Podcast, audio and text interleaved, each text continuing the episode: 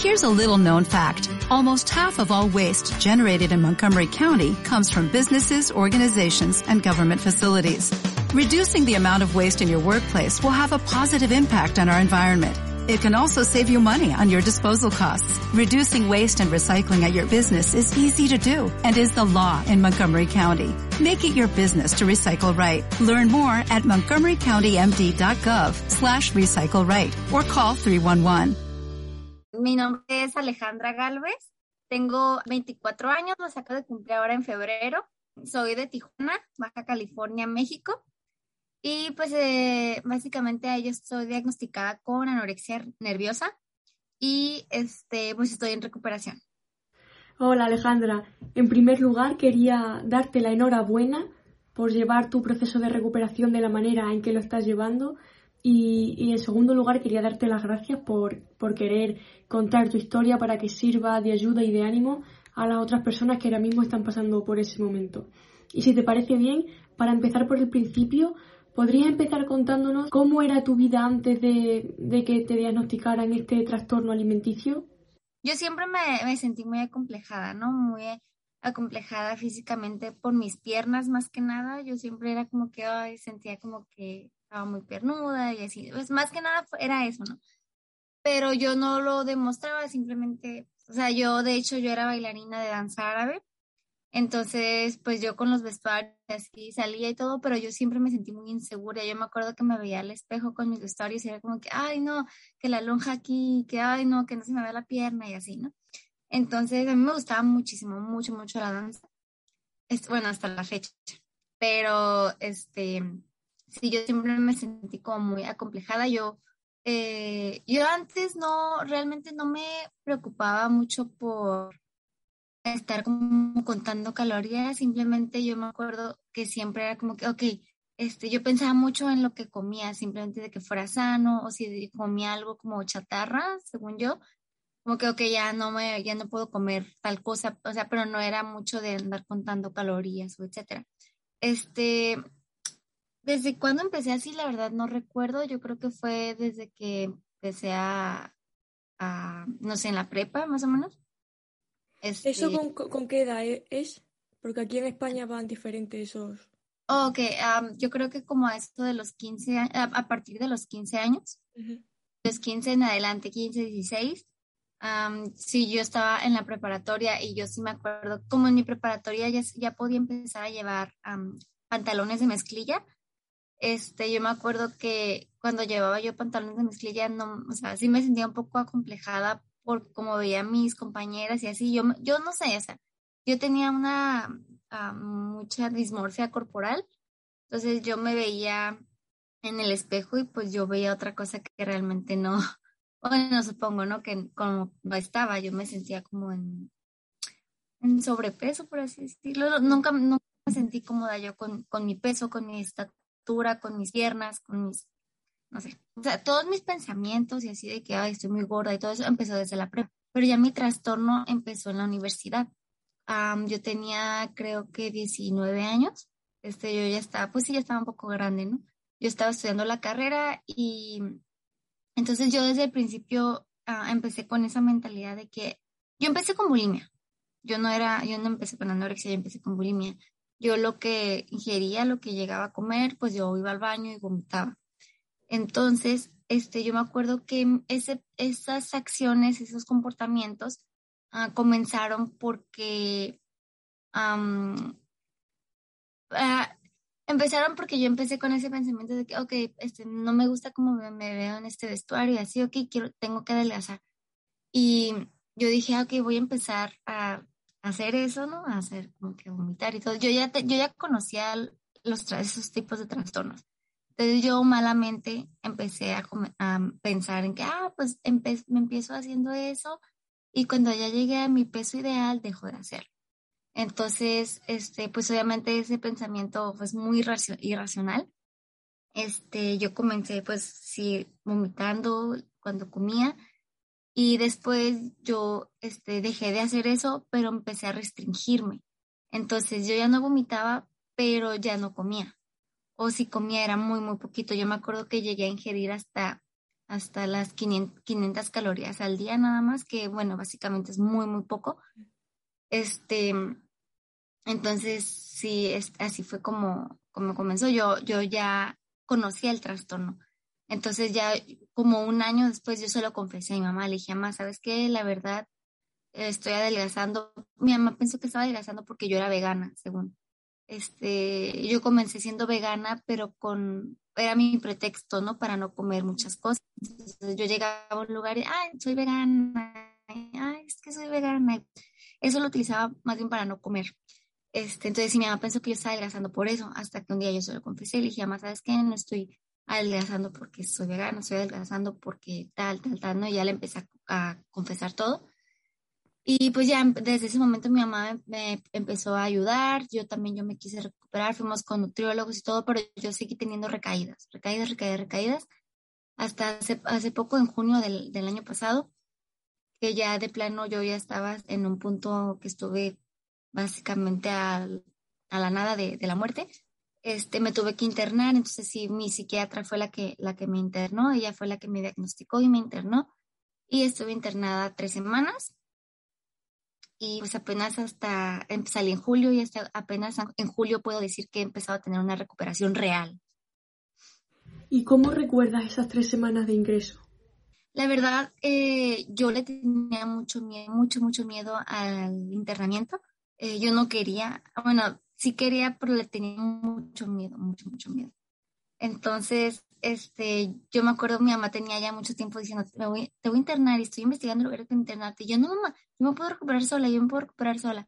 Y así, entonces, le dimos mucho tiempo al, al querer recuperar yo sola y no poder, hasta que ya, como te comenté, llegué al punto en el que mi salud estaba, o sea, ya era de plano mis órganos estaban a punto de colapsar, me dijo mi, doctora, entonces por eso me tuvieron que internar, mi psiquiatra, y entonces fue como un internamiento de urgencias, así, así se llamó.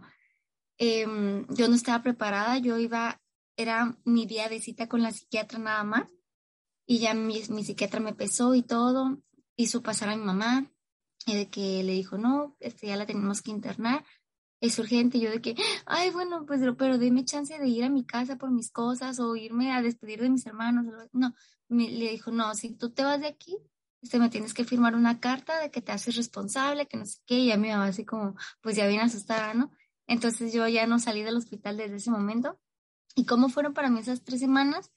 La verdad, ah, me, me fue súper, súper bien. Yo no pensé que me fuera a gustar tanto el internamiento. Le, yo cuando me preguntan en Instagram, me mandan mensajes, consejos, yo les digo, o sea, yo sí, de haber sabido que me iba a ir también y de que me iba a gustar tanto, me hubiera internado desde hace mucho tiempo atrás. A mí en el hospital me trataron súper, súper bien. Mis compañeras, eh, bueno, yo estaba hospitalizada en un hospital de salud mental, no en un hospital de trastornos alimenticios. Entonces, mis compañeras tenían depresión, tenían ansiedad, habían unas con esquizofrenia, distintos tipos de trastornos. De hecho, yo en ese momento era la única con trastornos alimenticios. Este, pues sí, hice amistades como muy bonitas, eh, las, las enfermeras, o sea, todos me trataron súper bien, mis doctores, mis psiquiatras, mis psicólogas, tenía talleres, no sé, había horarios establecidos para dormir, para la comida, para los snacks, o sea, todo estaba bien controlado. Me tomaban mi, mis ¿cómo se dice? Como mi presión, mi, todo, todos los días. Entonces, la verdad que para mí el hospital fue una experiencia que me enseñó mucho, yo aprendí muchísimo y también me cambió totalmente mi perspectiva, ¿no? Desde el hecho de, de escuchar las historias de mis otras compañeras, ver otros tipos, o sea, de otras cosas que se viven, ¿no? yo en determinado momento llegué a pensar de que, oh, o sea, eso no se compara con lo mío, entonces es como, es, no, sé, me hizo, me hizo ver que, que hay cosas como, me hizo valorar mucho mi vida. Yo empecé a valorar más a mi familia, a valorar más, o sea, me hizo ver cosas como, ¿cómo puede ser que habiendo personas que sufren tanto y yo, este, pues sufriendo tanto por comer? Entonces, no sé, la verdad que valoré mucho, mucho, mucho, muchas partes de mi vida. De, de verdad, desde el hecho de dormir con una almohada, porque yo el primer día dormí sin almohada. Entonces fue, no sé, fue una experiencia que me abrió los ojos y aprendí mucho. Y la verdad, en tres semanas también mejoré mucho. ¿Y qué tal ha sido tu experiencia con psicólogos y o psiquiatras? ¿Recomendarías ponerse en manos de estos profesionales? Sí, de hecho es lo que yo también siempre recomiendo cuando me preguntan. Para mí la ayuda profesional es súper mega importante y, e indispensable en una, en una recuperación de trastornos alimenticios. ¿Por qué? Porque la verdad, o sea, lo digo por experiencia, no se puede recuperarse por sí solo. O sea, en este, este tipo de trastornos, pues no es cualquier cosa, es mucho, es que realmente todo es mental. Entonces, eh, ocupas a alguien que te esté orientando, que te esté guiando, que te esté ayudando, ¿no? Eh, la recuperación mental es mucho más difícil que la recuperación física. Entonces, eh, para mí la ayuda tanto de psiquiatras como de psicólogos es muy, muy importante. Yo estoy siendo medicada y la verdad, yo siento que sí me ayuda mucho el estar siendo medicada. mi, mi psiquiatra es la que me medicó y con la psicóloga ya no he ido, pero admito que sí me, me ayudó demasiado. Y también la ayuda nutricional. Eh, ir con un nutriólogo que te esté guiando, que te esté orientando. Em, a mí me ha hecho sentir muy cómoda mi nutrióloga, entonces yo siempre, siempre voy a recomendar la ayuda profesional. Pero lo importante, y esto sí lo quiero recalcar, es que para poder mejorar, no importa si tienes a los mejores especialistas del mundo, o sea, para poder mejorar tienes que querer de mejorar, tienes que querer ser ayudado. De nada sirve que estés yendo con los mejores especialistas, que te estén atendiendo con las mejores herramientas, si tú no te vas a dejar ayudar. Entonces, yo creo, yo siempre recomiendo que el primer paso es querer ser ayudado y que te dejes ser ayudado. ¿Qué parte de todo tu proceso crees que ha sido la que, la que más te ha ayudado? Para mí, mi familia. Mi familia, el apoyo incondicional de mi familia. Yo sé que los saco de sus casillas, yo sé que los que mm, se enojan, que pierden la paciencia conmigo, pero nunca sueltan la toalla, nunca tiran la toalla, nunca se dan por vencidos. Entonces, también el apoyo familiar en ese tipo de procesos es muy, muy importante. Este, hay veces que yo, hasta la fecha, la verdad, me sirve mi plato y empiezo, o sea, me empieza a dar como, no sé, ansiedad y le digo, como que es mucho, no sé qué. Y ya mi mamá empieza como que no, tú puedes, recuerda qué es lo que tú necesitas, que pues, estás mejorando mucho, me da palabras de aliento, me, me ayuda a motivarme. Entonces, ese apoyo de, la, de nuestras familias, el hecho de que te estén diciendo tú puedes o este, vas muy bien, eh, no sé, mm, para mí eso es clave. La, el, el hecho de que tu familia no te abandone en este proceso, de que estén ahí incondicionalmente, es lo que yo creo que a mí me ha ayudado mucho, mucho, mucho. Y pues también el medicamento. eh, yo estoy tomando antidepresivos, estoy tomando em, un jarabe antes de cada comida que me ayuda a tener apetito, que ese la verdad me ha ayudado demasiado porque pues yo, yo batallaba mucho, ¿no? Con, ay, me llenaba muy rápido o así, entonces no me daba hambre y ese jarabe me está ayudando mucho. Em, entonces sí, yo creo que esas son como las dos partecitas que me han ayudado mucho.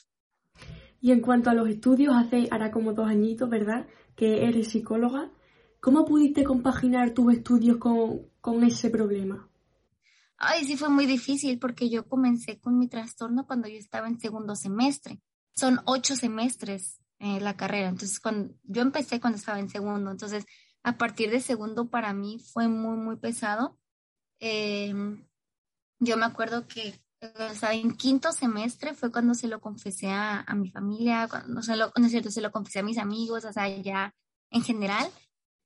Este, sí, se me, fue muy, muy difícil porque yo me acuerdo que estaba en las clases y, o sea, no me concentraba muy bien, pensaba en otras cosas. Eh, no sé, siento que el, tener el trastorno mientras estudiaba mi carrera me hizo que no la aprovechara como de, de la manera que se debió haber aprovechado. Yo sentí que no aprendí como debía haber aprendido. Em, no sé, yo, yo siento que sí tuve mucha, no sé, como no, no pude aprender mucho, o sea, no la aproveché, no sé, no, no encuentro las palabras para decirlo, Este, no viviste la experiencia al máximo, se puede decir, no. Ah, exacto, sí, no, Al cerebro le costaba más memorizar, todo eso. Sí, no, la, no, pude, no pude disfrutar yo de mi carrera, la verdad, sí, sí sufrí mucho durante mi carrera.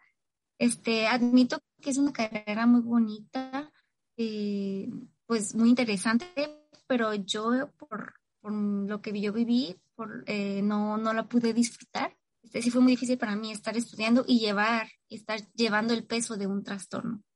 Entonces, sí, también el hecho como de no comer hacía como que tuviera menos energía, menos ganas de aprender, menos este, capacidad de, de poner atención, eh, no sé, sí fue muy, muy difícil. A pesar de todo lo has conseguido y con eso es con lo que te tienes que quedar. ¿Y en qué momento fuiste consciente de que estabas empezando con tu proceso de recuperación, que estabas empezando a recuperarte? Cuando realmente tuve una recuperación real, cuando salí del hospital. Eh, cuando salí del hospital ya fue cuando nos pusimos más estrictos en cuanto a mis citas con mis doctores, a mis análisis clínicos, a mi cita con la nutrióloga, a mi dieta nutricional, todo. Entonces ya hasta mi, mi dieta nutricional me la está pegada en el refri de que estas son tus porciones, mínimo y así, ¿no? Entonces, este, eh, antes yo era de que, ay, sí, nomás, yo me recupero yo sola, solo voy a comer más y ya. Pero no, o sea, no tenía como una, una cantidad exacta o, no sé ya bien mis, mis requerimientos. Yo realmente no sabía lo que mi cuerpo necesitaba, entonces ahorita sí. Entonces, sí, desde que salí del hospital es cuando realmente ya nos pusimos las pilas. Y digo nos pusimos porque tanto mi mamá, tanto mi familia como yo entonces, por eso te digo, yo creo que desde julio apenas estoy teniendo una recuperación real porque estoy viendo cambios tanto emocionales como físicos. Entonces, yo creo que ahí es cuando se nota que si eres, si estás teniendo una recuperación real.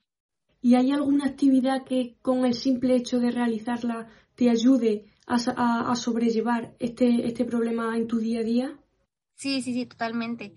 Eh, a mí me gusta mucho y eso lo, lo aprendí en el, en el hospital bueno, aprendí que me gustaba porque yo no sabía que me gustaba. Eh, pintar mandalas. No sé si sepan que son mandalas en sí, Sí. Ah, ok.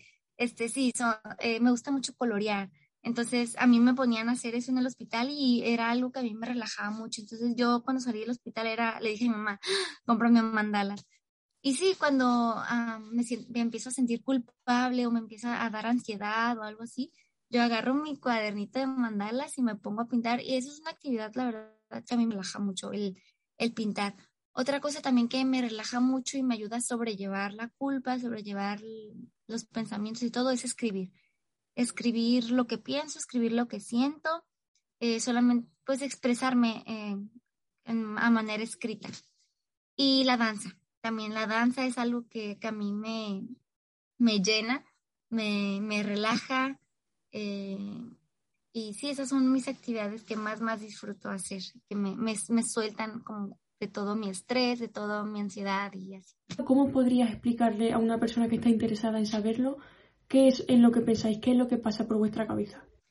Pues, mira, tener un trastorno alimenticio es como tener a otra persona viviendo adentro de ti, no sé cómo explicarlo. Yo a mi mamá le decía mi diablito, porque a veces o sea, es como si alguien te, te hablara dentro, ¿sabes? O sea, como, no es así de que, ay, escucho voces, no, eso ya es otra cosa.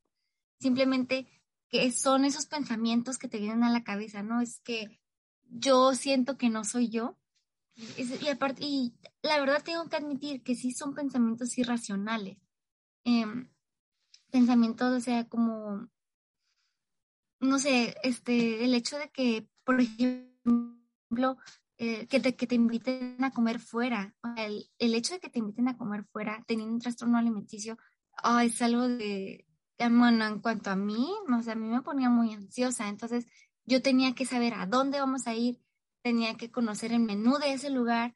Y cuando ya te, cuando tenía el menú, yo estudiaba el menú de que a ver qué puedo comer, qué no puedo comer, este, ok, si voy a comer esto, ya no, entonces voy a tener que desayunar esto y ya no voy a poder cenar esto. Entonces, la verdad es como estar sobrepensando mucho las cosas de que qué puedo comer, qué no puedo comer, em, es comida mala, es comida buena, eh, esto me va a engordar, esto, no me, esto es, es sano. Entonces, es como, mm, es como esa personita dentro de ti que te está diciendo cosas malas, que no, que no te deja disfrutar de, de la comida, disfrutar de la convivencia. Entonces, este, mm, como, o sea, así es como yo se lo explicaría a una persona que no tiene un TCA, como si tuvieras a una persona eh, malvada dentro de ti que te está ah, eh, que te está diciendo cosas malas, ¿no? Que te está obligando a no disfrutar de la comida y a no disfrutar de la compañía de las personas que te rodean. ¿Y qué consejo le darías a una persona que ahora mismo está pasando por, por la bulimia o por la anorexia y está en su momento más bajo? Que no se sientan solas. Uh,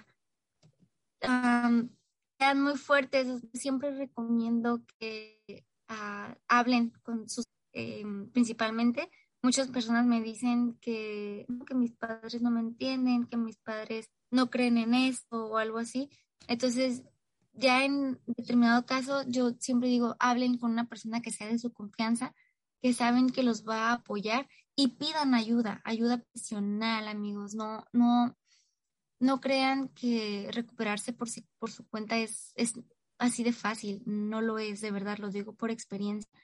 Si pueden y tienen la oportunidad de, pedir ayuda profesional, háganlo eh, nada es imposible, de verdad. Es difícil, lo admito, es difícil, pero no es imposible. Entonces, nada más les digo que no se den por vencidos. Ese es un proceso muy, muy lento, pero es un proceso que vale la pena. Debes de ser eh, muy constante, muy eh, dedicada y sobre todo fuerte, fuerte, fuerte, fuerte mentalmente, saber que te vas a tener miedo, la verdad. No te voy a, no les voy a mentir se tiene miedo, yo hasta la fecha me da miedo en algunas ocasiones, pero hay que hacerlo. Se te antoja algo y te da miedo, hazlo, hazlo a pesar de esos pensamientos. Así es como, como vences eso, esa voz interna, así es como vences el trastorno, haciendo las cosas a pesar de esos pensamientos. Entonces, no se rindan, sí se puede. ¿Cómo te ves, cómo te gustaría estar dentro de cinco años? Ay, de aquí a cinco años yo me veo sana, sana, sana, sana, eh, sana físicamente y sana mentalmente. Ajá, em, yo me veo trabajando en, en, en algo que me, que me llene, en algo que me guste, ya sea con niños, en alguna escuela, en danza o yo me veo en cinco años ya regresando a la danza porque ya tengo como dos años que no, que no bailo entonces yo en cinco años yo ya me veo en la danza otra vez, este, feliz, yendo a congresos, este, concursos. Em, no sé, ya, yo en cinco años me veo viviendo feliz y plena, este, y sana. Te veo con ganas y con ilusión hacia, hacia el futuro y no sabes cuantísimo me alegro. Para terminar, ¿podrías decir cuáles son tus redes sociales por si hay alguien por aquí que se quiere poner en contacto contigo o que quiere ver tu proceso de recuperación o, lo que sea. ¿La podrías decir? Este, ok, mi Instagram es alegalvez7. Mi canal de YouTube es Alejandra Galvez y mi TikTok es Alejandra Galvez 15, si no me equivoco. Vale, Alejandra, muy bien. Pues igualmente yo voy a dejar por aquí abajo eh, los links a tus redes sociales por si alguien quiere ir ya más directamente. Y pues muchas gracias por esta entrevista. Te veo con muchas ganas, con mucha ilusión de, seguir adelante y de vivir. Y no sabes cuántísimo me alegro. Un abrazo muy fuerte y a seguir con la recuperación. Muchas gracias. ¿No te encantaría tener 100 dólares extra en tu bolsillo? Haz que un experto bilingüe de TurboTax declare tus impuestos para el 31 de marzo y obtén 100 dólares de vuelta al instante. Porque no importa cuáles hayan sido tus logros del año pasado, TurboTax hace que cuenten Obtén 100 dólares de vuelta y tus impuestos con 100% de precisión. Solo con Intuit TurboTax. Debes declarar para el 31 de marzo. Crédito solo aplicable al costo de la presentación federal con TurboTax Full Service. Oferta sujeta a cambios o cancelación en cualquier momento.